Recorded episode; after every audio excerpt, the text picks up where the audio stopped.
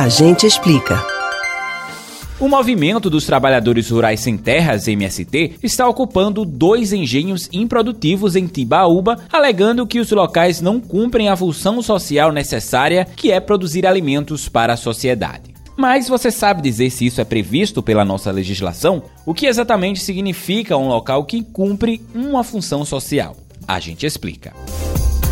A Constituição Federal define no artigo 184 que, devido à reforma agrária, o governo federal pode desapropriar o imóvel rural que não esteja cumprindo a função social necessária. A reforma agrária é o conjunto de medidas que visam garantir uma distribuição justa das terras para romper com a ideia de muita terra nas mãos de poucas pessoas. O Brasil possui uma elevada concentração fundiária, fruto das relações históricas de poder e de uso da terra que marcaram a história brasileira. De acordo com o Instituto Brasileiro de Geografia e Estatística, IBGE, o índice de Gini do campo brasileiro ficou em 0,854. Esse índice é medido de 0 para os casos totalmente igualitários a 1 para o que for totalmente desigual, revelando uma má distribuição de terras no país. Em 1850, no período imperial, o Brasil passou pela Lei de Terras, que assinalou o predomínio dos grandes proprietários de terra no cenário político do século XIX. Até hoje, integrantes de movimentos sociais lutam para combater a desigualdade no campo e a reforma agrária é um método para esta luta. Ao contrário do que existe no imaginário de parte da sociedade, a reforma agrária não tem cunho socialista, mas sim a intenção de trazer melhores condições ao capitalismo.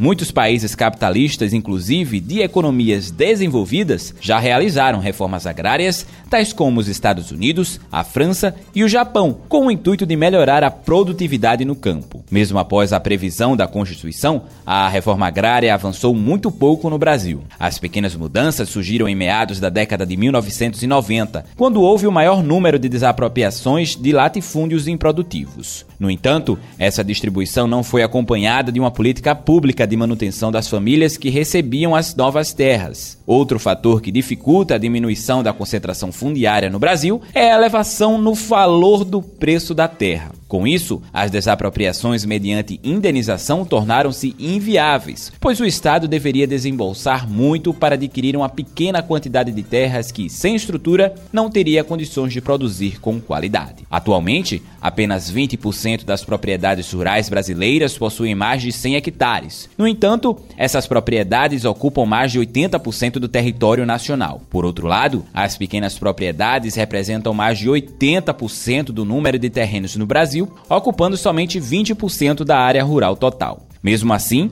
a agricultura familiar é responsável por 70% da produção de feijão, 48% da produção de milho e 38% da produção de café. Vale ressaltar que ações como as realizadas pelo Movimento dos Trabalhadores Sem Terra, MST, se enquadram em diversas ocasiões como ocupação e não como invasão.